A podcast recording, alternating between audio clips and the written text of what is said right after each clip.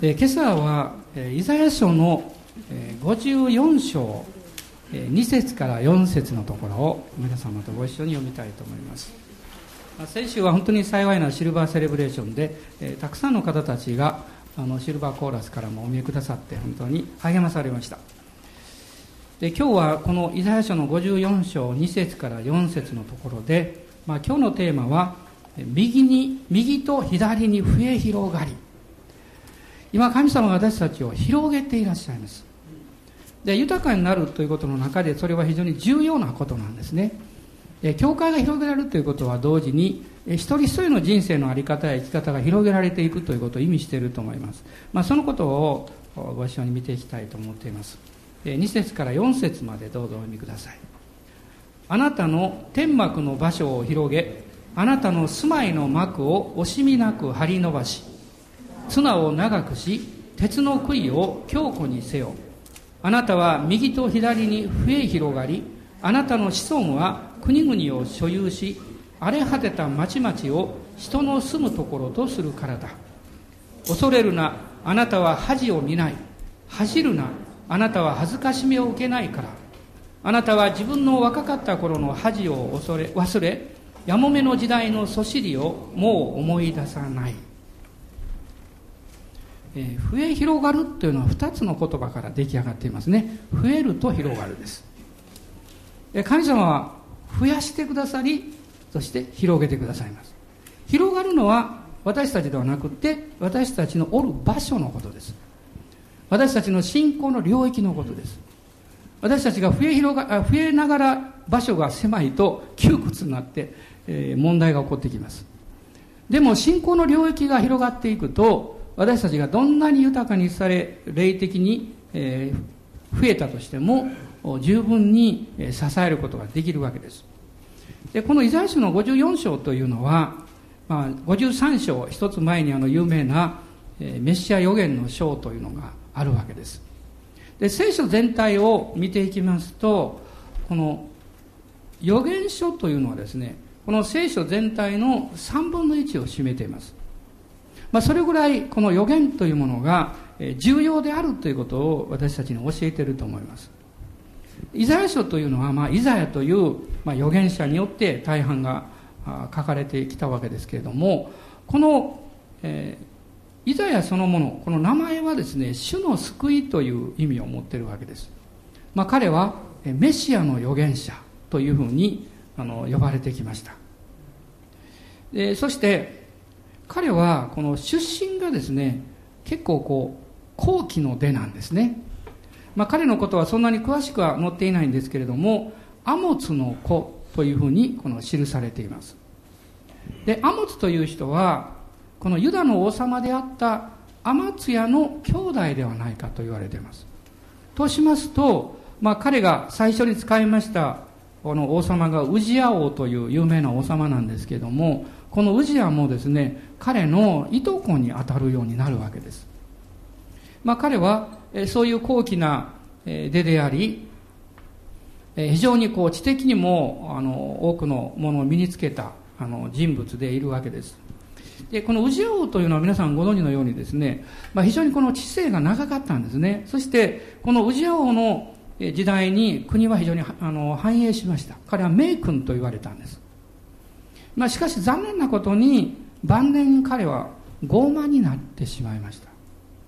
この晩年に傲慢になるというのはやはり若い頃からですね本当に死を恐れるということを十分に学んでいなかったんでしょう。ですからあどんどん、まあ、あの王としての立場や働きが、えー、成功してねうまくいくとその小さな目であった傲慢がですねどんどんどんどん成長していったんだと思います、え、そして非常に気の毒な晩年を迎えますね。彼はあの雷病になってしまう。第二歴代史の中に26章の中に出てくるわけです、えそして、まあ、召されていくわけですね。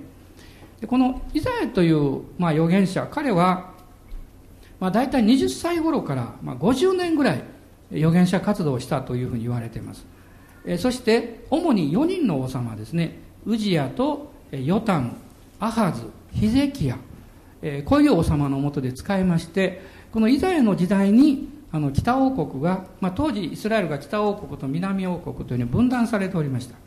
南王国っていうのは本当にもうユダヤと呼ばれているですねあの、まあ、ユダ王国と言われましたがもうエルサレムを中心にした小さな地域だったんですけどもこの北王国がまずこのアッスリア帝国によって滅ぼされてしまうわけです。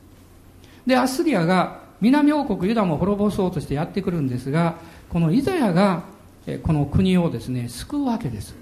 彼は偉大な働きをした人物なんですね。彼は宮廷人でありまた歴史家でありまた預言者としてのこの活動をした人です。しかし彼は殉教をします。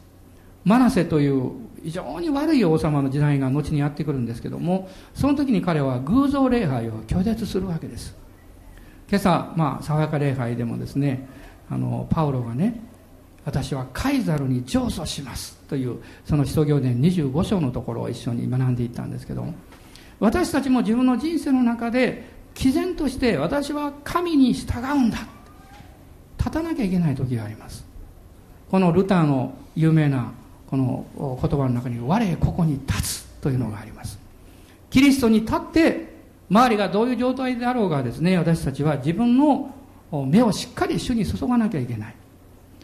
このイザヤは優れた預言者でありまたあのその立場もですね映画も非常に良かった人物なんですがえ彼は偶像礼拝を明確に拒絶します。その結果2枚のですね板の間に縛り付けられてノコギリで引かれて殉教したというふうに言われています。ヘブル書の11章の37節にあるものはノコギリで引かれというのがありますがもちろんそれが直接偉大かどうかわからないんですけども、え彼もそういう殉教をしたというふうに言われています。イザヤは結婚しておりまして奥さんもこの女性の預言者だったようです。で2人の子供があの生まれました、あ、7章8章の中にその子供の名前が出てきます。イザヤ書っていうのはとても長いんですけどもこの40章から66章というのが特に神様の大きな、救済の歴史というか人類に対するその救いのですね、計画についての予言が主に書かれているわけです。でそういう中でこの53章のこのその続きとして、まあ、別にその時は章を作ったわけじゃないんです。これは後でできたんですけどね、まあ、ずっと続きなんですが、今読みました。あなたの天幕の場所を広げ。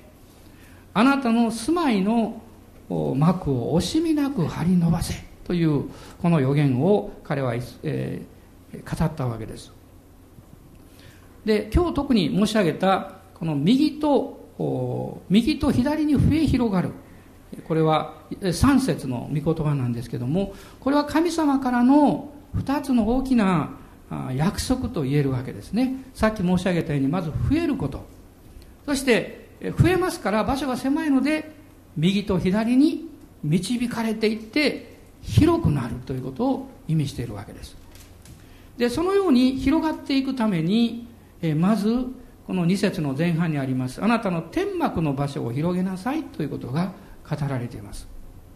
で皆さんもキャンプに行かれたことはあると思いますね、えー、先日あのイオンのモールに行きました。時々行くんです。あの柏原の方にね。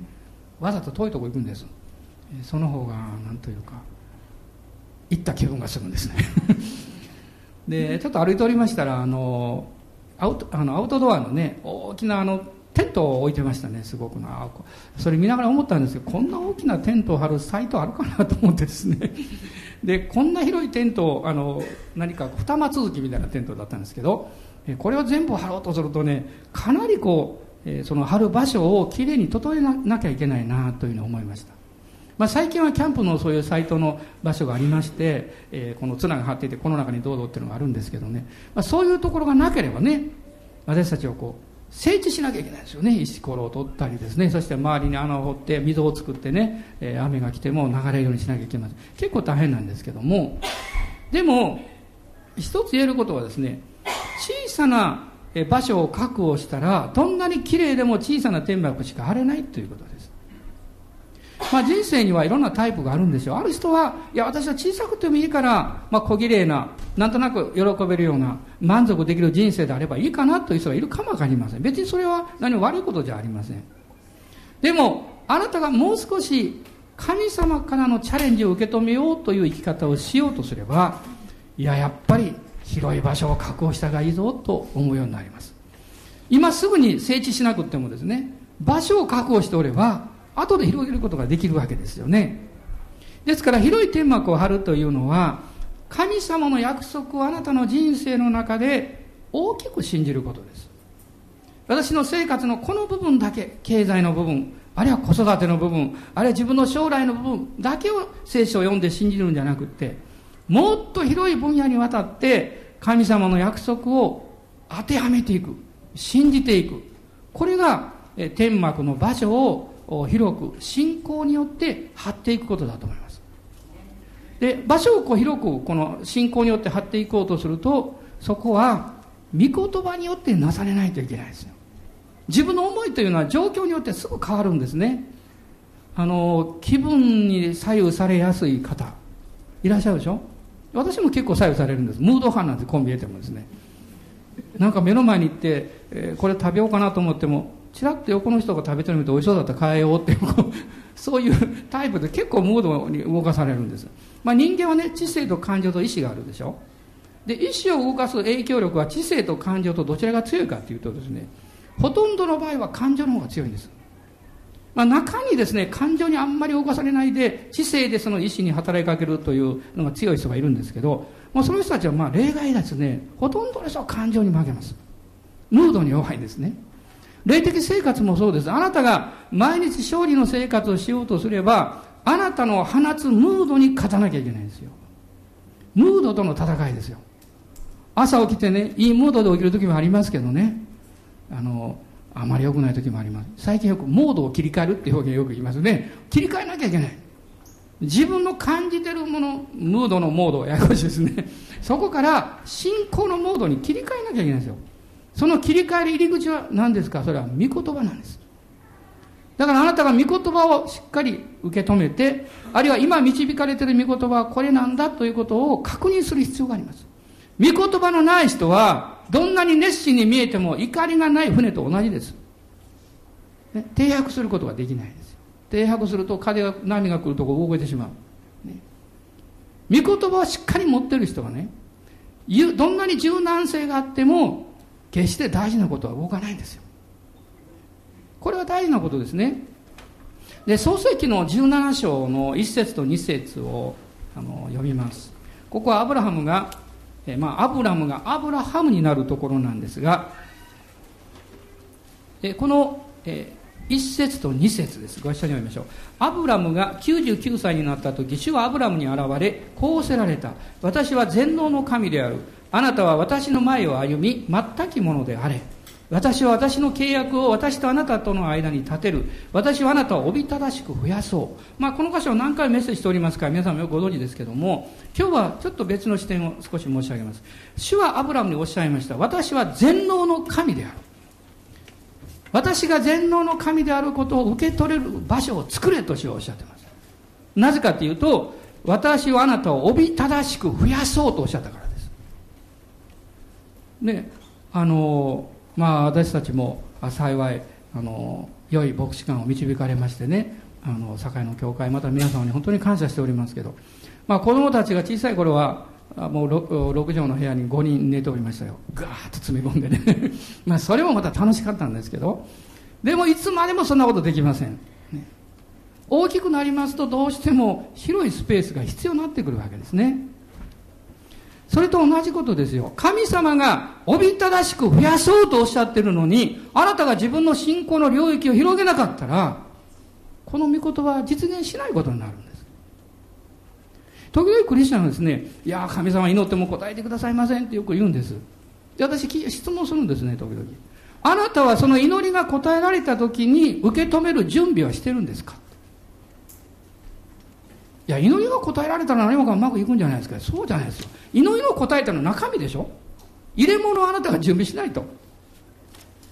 だからあなたが本気で祈るんだったら、この祈りが答えられた時はこうなるだろうから、これぐらいに広さがいる、これぐらいの必要があるということを準備しなきゃいけません。主はアブラムにそのことをおっしゃってるんですよ。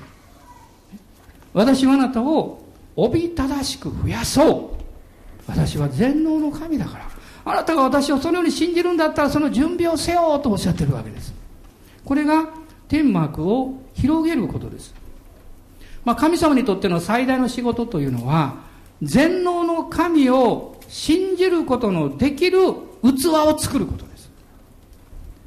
器は難しいです。そんなに簡単にできない。まあ、私の尊敬するガキヤ先生さえもそうおっしゃってましたよ。人間はな人間を訓練するなんてできんよってよく言われました私に。そうだろうなと思います。だからといって手を込まないで何もしないわけじゃないんですよ。いろんなことを教えたり指導したりしなきゃいけない。でも最終的にはその人によるんです。その人が成長しようと願わないといけないんですよ。ね。どんな広い場所に置かれてもですねいや私狭いところがいいんですって言って広い場所の片隅で ずっとじっとしておれば場所は備えられてもよくならないですからね。だから神様は私が全能の神であることを信じよう。どうしたら全能の神であることを信じて自分の場所を確保するような決断をすることができるんでしょうか？一つのヒントがありますそれはあなたが自分のことばかり考えないことです自分の人生のことばかり考えないことです皆さん、私たちの人生の中で最も不安や思い煩いを呼び込んでくる方法は、いつも自分のことを考えることです。雨じゃないですか？あんまり言いたくないですけど、雨じゃないですか？ね？しかしあなたはもう少し神様のことを考えてください。もう少し教会のことを考えてください。もう少しこれから救われてくるであろう人々のことを考えてください。そうすればあなたは、まあ、まあ大小は別にして、何らかのまあ、犠牲というものを喜んで何かを捧げなきゃいけないということに気がつくでしょう。時間とか、ね、能力とか、あるいは、あの、時には経済の部分であったり、ね、何かを喜んで犠牲にしないと、それが実現しないですよ。ここに実は具体的なチャレンジというものがあるわけです。だから、神様私は信じます。私は信仰の領域を広く広くします。でもまだ不安がありますってこれが現実ですよ。どうしたらいいんでしょうか。あなたが広げる信仰の領域に精霊によって信仰の霊が満たされるように求めるんですよ。これが油注ぎなんです。あなたがどんなに大きく考え、計画したとしても、油注ぎがない人は風船と同じです。またしぼんでしまいます。何か活気がある時、やる気がある時、何か自分がやらなきゃいけない時、その時は膨らむかもわかりません。それが終わったらシューッともしぼんでしまいます。こういうクリスチャンを神は求めておられないはずですよ。私たちは確実に広げて、広がって、信仰の領域を確保して人生を大きくして、他の人を祝福するそういう生き方を神は求めておられると私は信じます。まあもちろん皆さんの自由ですけど、私はそう信じています。そしてそのように兄弟姉妹方と歩んできたと私は信じておりますだから今日私のこの教会があるわけですよ神様はこのチャレンジをもういいよとはおっしゃっていないんですねまあ人間的にはそう思いたくなるんですよ。だんだんこの年齢とともにですね、状況とともに。もういいか。まあ後のことは次の世代に任すか。みたいなですね。私もなんとなくその雰囲気あるのかなと自分で思うことがあります。そして反省します。悔い改めます皆さん一緒に悔い改めます？いや若い人は別に悔い改めなくていいですよ年配の これからなんですから私たちがその領域を広くしていかなきゃいけないんですよ。その決断をすることが非常に大事だと思いますね。いくら考えても思っても決断しないとそれは動かないんですね。この資源の24編を開いていただけますか？詩篇の24編の3節から5節です。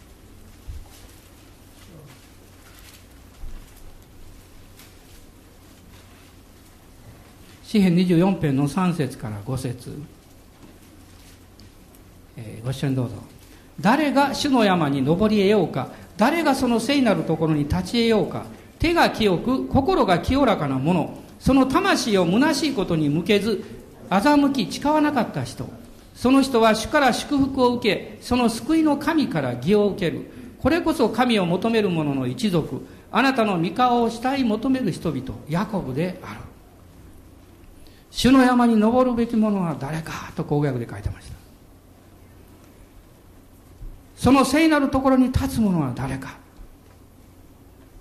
手が清く心潔きものと書いてました私はクリスチャンの生活の初期にこの御言葉をチャレンジされました手が清く心潔きものそれは神様を第一にして主を愛して歩もうという決意を教えてくれました。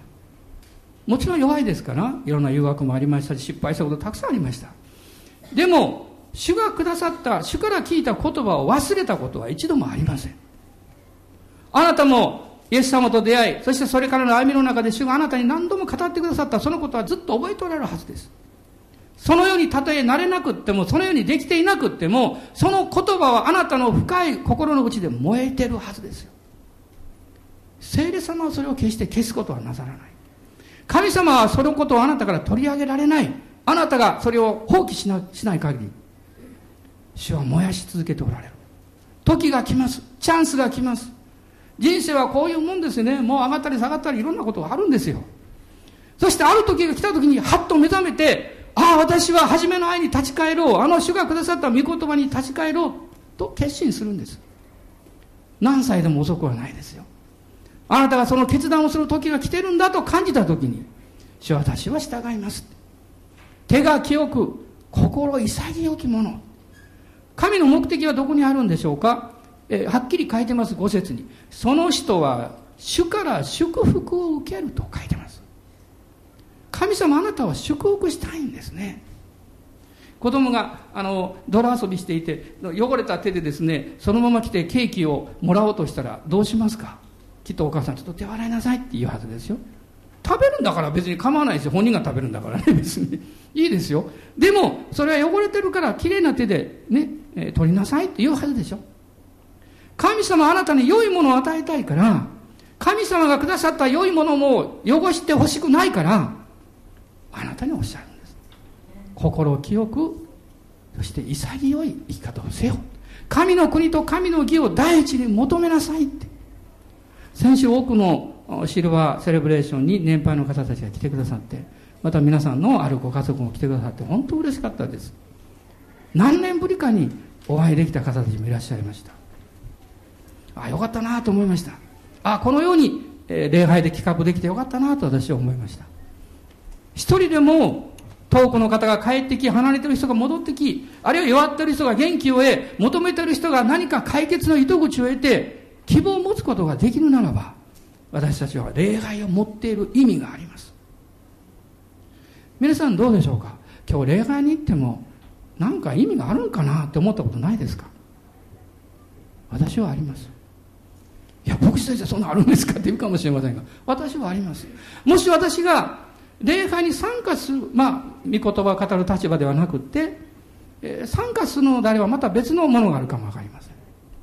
私は日曜日メッセージしないことほとんどないですよね。まあ、ゲストが来て、えー、た時以外は別ですけど、その時なぜそう思うかっていうと、神様は私が皆さんに助けになるようなことをどうして語ることができるんですかと思うんです。今のこの世界を見てください。日本の現状を見てください。私が語ったからといってすぐに良い就職が決まるんですか？私が何かを語ったからといって経済がアップしてまた収入が増えるんですか？問題が解決するんですか？介護の人たちが良くなるんですか？そんなこと考えたらね、自信がなくなるんですよ。ああ、私は何を語ったらいいんだろうと思うんです。その時にまたはっと気がつくわけです。私は何も語れない。私がすべきことは主の言葉を取り継ぐことです。そして一人一人の兄弟姉妹たちが主ご自身を見上げてくれること。その助けをすることが礼拝なんだということに気がつくわけです。すると自信が戻ってくるんです、ね、自分の自信じゃないですよ。何をすべきかということに対する自信が戻ってくるんですよ。私たち一人一人は単なる器に過ぎません。信仰によって少しでもあなたの領域を広く勝ち取っていきましょう。生活の中で時間の領域、スケジュールの領域、経済の領域、人間関係の領域、あるいは子育てや、あるいは将来、あるいはこの介護をなさってる方もいらっしゃるでしょう。そういうこと。それも全部神様の目の前にあるんですよ。私たちが地上でなす、なす技の、どんなものにも虚しい無益だってものはないんです。あなたが神様を信じておれば全ては益になるんです。ソロモンは伝道の書の中で言いました。空の空、空の空、一切は空である。でも彼がそれを書いたその理由は、神を信じない者はそうだと言ってるんです。誠の死を知らない人は、どんな良いことをしても、どんなつまらないことをしても、結局は空だって。だから彼は最後に言っています。神の戒めを守れ、その命令に従いと言ってます。神の国と神の義を第一に求めようって。そうすればあなたの人生の全ての面において意味があり、そしてそこに価値があり、そして神の目に覚えられているんだということをあなたは必ず知るでしょうということです。時々子供の頃の夢を見たりします。青年期の夢を見ることもあります。最近少ないんですけどね、夢見るのね。時々見るんですね。で、それは過ぎ去ったことなんですけど、何か夢を見ながらニヤニヤしてる時もあります。夢を見ながらなんとなくこう怒ってることこともあるかもわかりません。そしてふと思うんです。人生というのはスーッて過ぎ去っていくでしょ、ね、今しかわからないでしょ。でもその人生の全てを私が覚えてるくらいなんだから全能の神様がお忘れになるはずがないでしょ。そう思った時に厳粛になるんです。イエス様の十字架の血潮がなければ私の人生は許されなかった。償われる場所がなかった。でもイエス様の十字架を通して今救われ、永遠の命をいただいて、今この地上の戦もう戦いの真っ只中にありますけどね、勇気をいただくことができるんです。アーメン、感謝します。ハレルヤ、感謝します。勇気を出しましょう。どんな勇気ですか？信じる勇気です。信じる勇気を出しましょう。どうぞ大人の方におっしゃってください。信じる勇気を出しましょう。2週間後皆さん大変ですよ。私がタンザニアから帰ってきたらこれどころじゃないですよ。アメンアメンハレルヤハレルヤってなりますよ。だってそうしなさいって安川先生言われてんだからそうしなかったらアフリカの人は喜びませんって言われてるから。もう英語でメッセージなんか8回も9回もやるんですからね。準備なんか何もしてませんから。1回だって準備しますけど。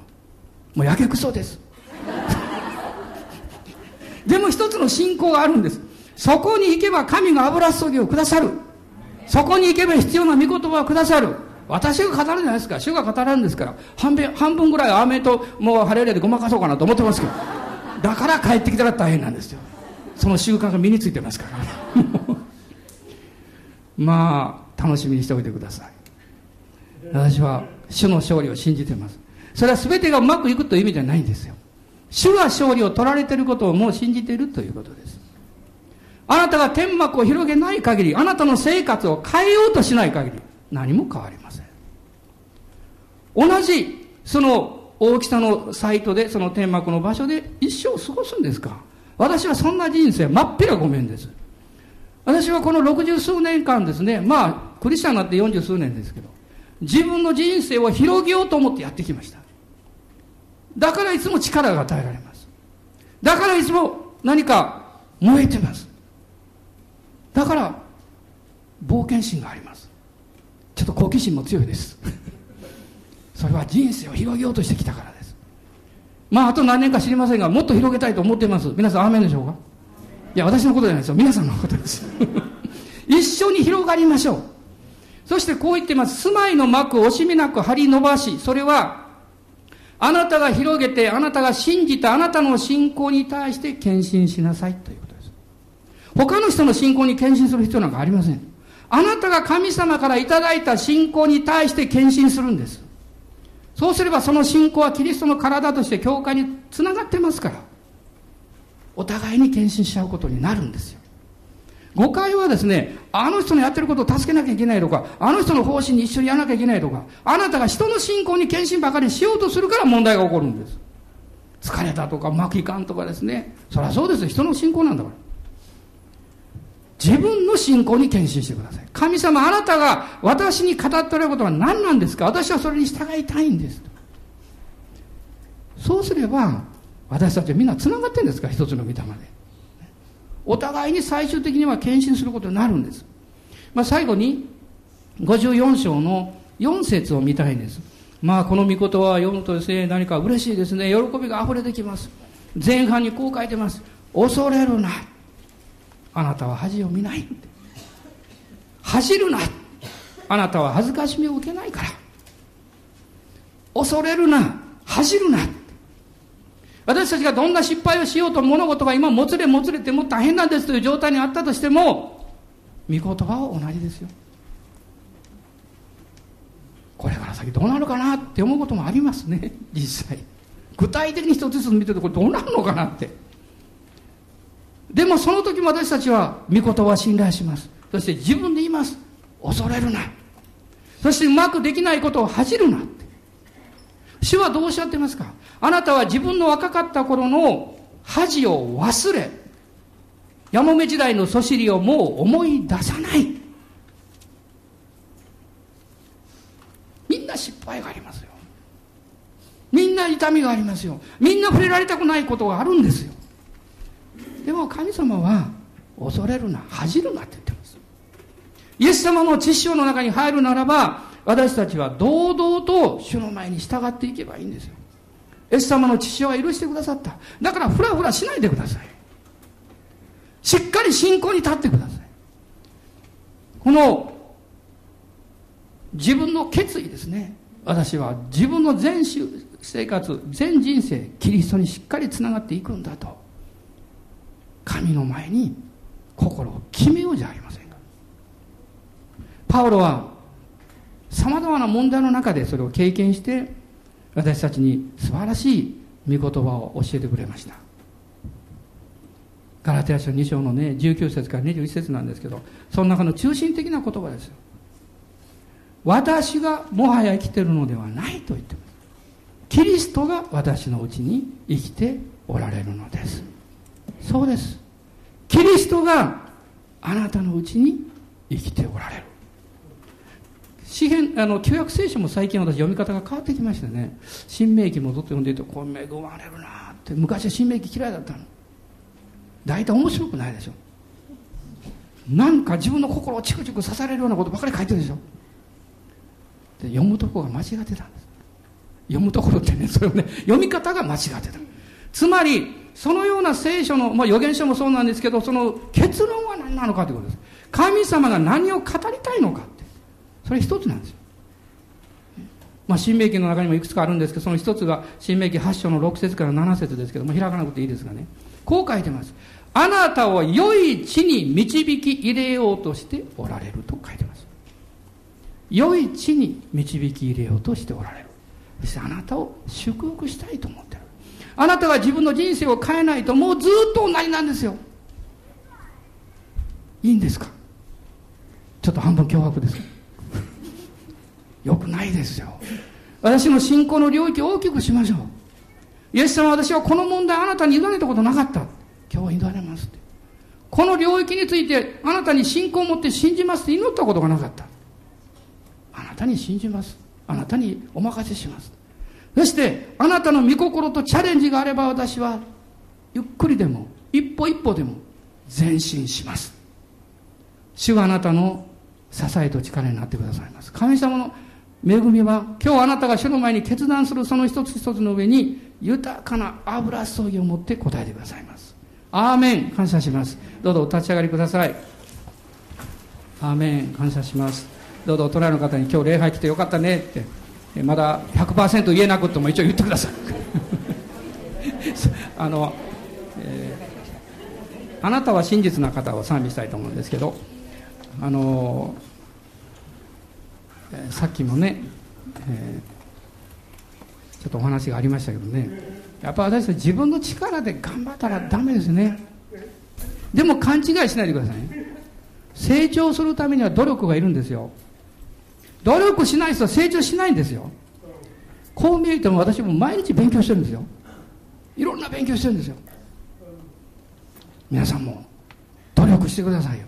ただしその努力は神様の恵みによってやるんですよ。神様の恵みを信じて努力するんですよ。私たちが広げられていく人生をもっと大きくしてね自分のためじゃないですよ。人生を大きくするとそれは祝福になるんです。いろんな人に祝福を流すことできるんです。いろんな人を招くことができるんです。いろんな人と交わってイエス様すごいよって言えるんですよ。私の信じてる神は全能の神です。そして真実な方です。今一緒にこの賛美をいたしましょう。